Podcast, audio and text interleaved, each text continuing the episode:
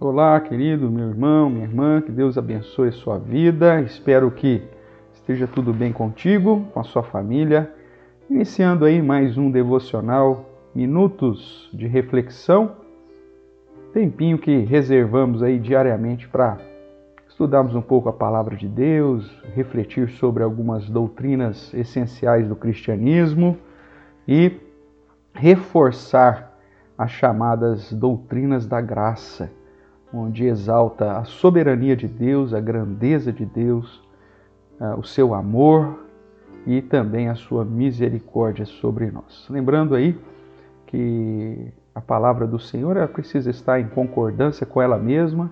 A palavra de Deus é a revelação especial do Senhor, como nós já estudamos.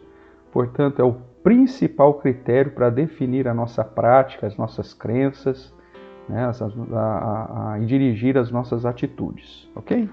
Nós estamos estudando um pouquinho sobre a salvação e vemos, já vimos que ela é fruto da ação total de Deus, que na sua graça, antes da fundação do mundo, já separou para si um povo escolhido para a sua glória, uma vez que nada, absolutamente nada, pega Deus de surpresa e Deus não poderia ficar dependente da escolha humana ou dos méritos humanos para ser glorificado, é verdade?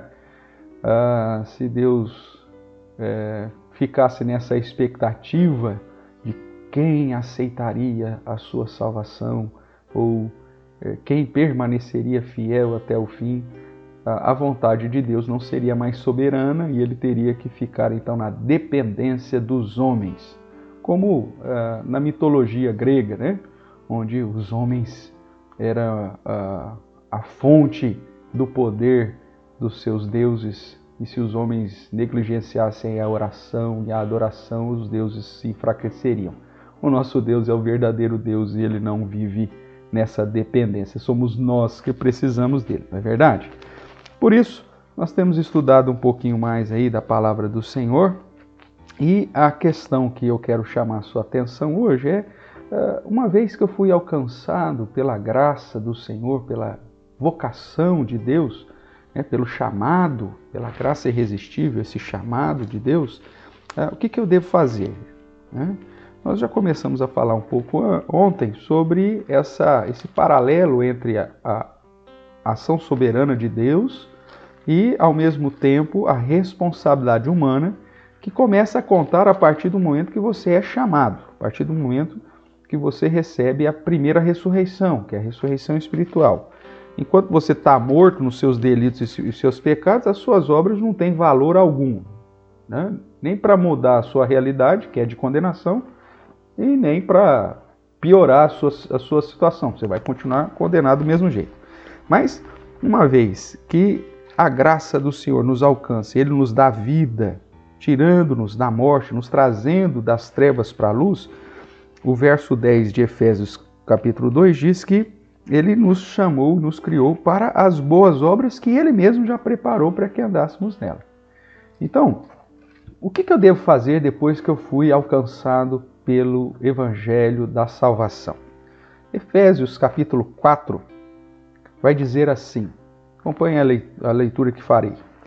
Paulo, nessa parte mais prática da carta aos Efésios, né, que é fantástica, ele vai dizer: Rogo-vos, pois, eu, o prisioneiro do Senhor, que, preste atenção, andeis de modo digno da vocação, ou seja, andeis de modo digno do seu chamado, andeis de modo digno da vocação a que fostes chamados, com toda humildade, mansidão, com longanimidade, suportando-vos uns aos outros, esforçando-vos diligentemente uh, para preservar a unidade do espírito no vínculo da paz. Há somente um corpo, um espírito, como também foste chamados numa só esperança da vossa vocação. Um só Senhor, uma só fé, um só batismo, um só Deus e Pai de todos, o qual é sobre todos, age por meio de todos e está em todos. Nesse sentido, então, irmãos, uh, e associando aí os ensinamentos na sequência, essa ideia de andar de modo digno aqui em Paulo é uma consequência natural para aqueles que já foram alcançados pelo Evangelho. na sequência aqui dessa parte prática de Efésios, ele vai sempre fazer um comparativo que devemos andar de modo digno e não devemos andar como os descrentes. Se você observar, por exemplo, Efésios capítulo 4, verso 17, depois de toda a fundamentação de que ele diz para você permanecer firme nas sãs doutrinas, na, na revelação especial de Deus, ele diz: Isso, portanto, digo e no Senhor testifico que não andeis, ou não mais andeis, como também anda os gentios. Gentios é sinônimo de descrente, de ímpio, na vaidade dos seus próprios pensamentos. Então, mais uma vez, ele usa essa ideia do andar como uh, te indicando como que você deve fazer, ou apontando que não, por onde não deve andar, ou como deve andar. Diz: andar de modo digno da vocação, não andeis como os descrentes. No capítulo 5, verso 2, ele diz: Andai em amor, como também Cristo nos amou e assim entregou a si mesmo por nós como oferta e sacrifício a Deus em aroma suave. Nesse mesmo sentido, ele ainda continua o verso de número 7, eh, ou melhor, 8 do capítulo 5, ele diz: Pois outrora éramos trevas, porém agora sois luz do Senhor. Logo, andai como filhos da luz, né? porque o fruto da luz consiste em toda bondade, justiça e verdade, provando sempre o que é agradável ao Senhor. O verso 15 ele ainda reforça dizendo: Portanto, vede prudentemente como andais, não como nécios, e sim como sábios. Então essa essa sequência aí que ele nos apresenta do, usando aí o verbo andar como o, aquilo que você deve fazer, né?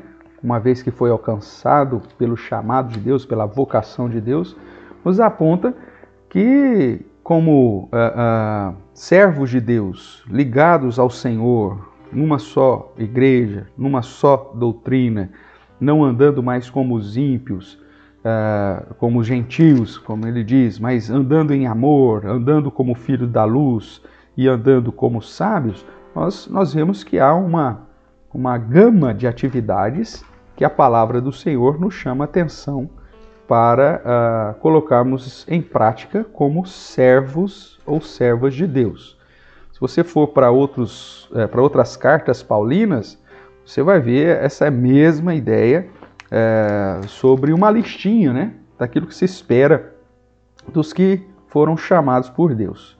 Se você observar aí no capítulo 3 de Colossenses, por exemplo, ele diz: Revestivos, pois, como eleitos de Deus. Você que foi eleito e foi chamado de Deus, você precisa se revestir de algumas características. Né? Então ele vai dizer: de ternos afetos de misericórdia, de bondade, de humildade, de mansidão, de longanimidade suportando uns aos outros, perdoando-vos uns aos outros, tendo a paz de Cristo habitando no seu coração, tendo a instrução e o conhecimento das Escrituras também habitando em você, a, adoração, o louvor, né?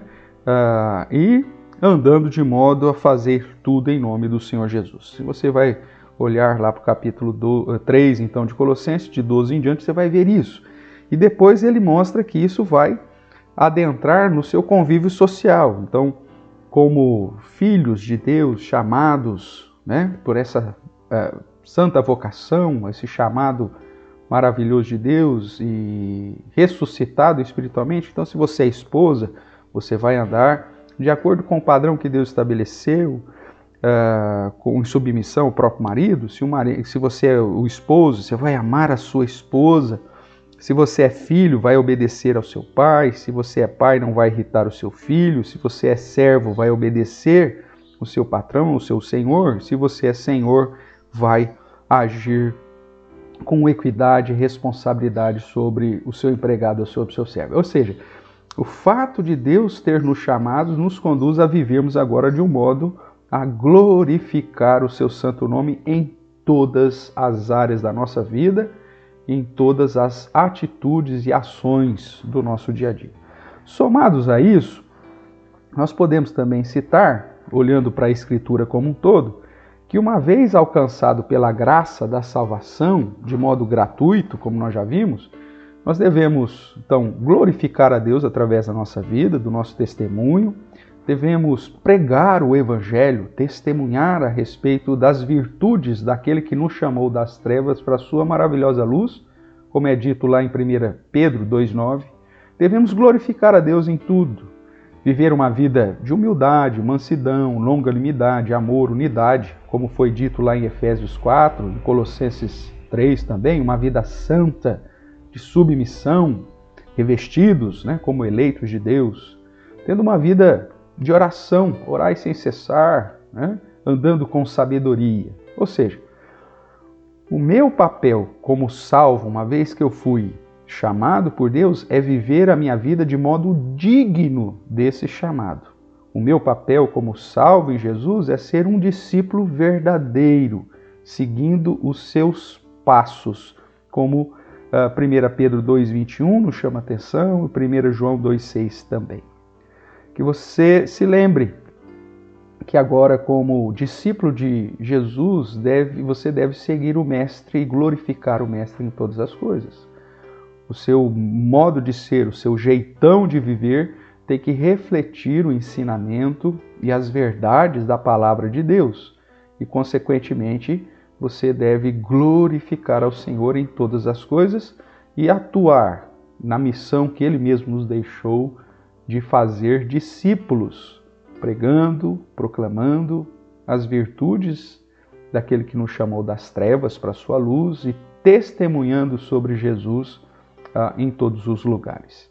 Veja, o fato de Deus ter nos dado vida, ter nos alcançado em Cristo Jesus, nos conduz agora a uma vida que o glorifique. Ou, usando as palavras de Paulo mais uma vez, vivendo de modo digno da vocação que fomos chamados, andando como filhos de Deus, andando como filhos da luz, andando em amor como Cristo nos amou e assim glorificando exaltando ao Senhor em todo o tempo. Que Deus possa te abençoar, que você possa ser reconhecido definitivamente como um embaixador de Cristo, como um, um discípulo fiel, um verdadeiro cristão. E assim o nome do Senhor seja exaltado. Brilhe a sua luz diante dos homens, para que os homens vejam as suas boas obras e assim glorifiquem o Pai que está nos céus. Um forte abraço, fica com Deus, que Deus te abençoe e um, um bom dia, né? guardado e protegido. E até o nosso próximo Minutos de Reflexão. Tchau, tchau.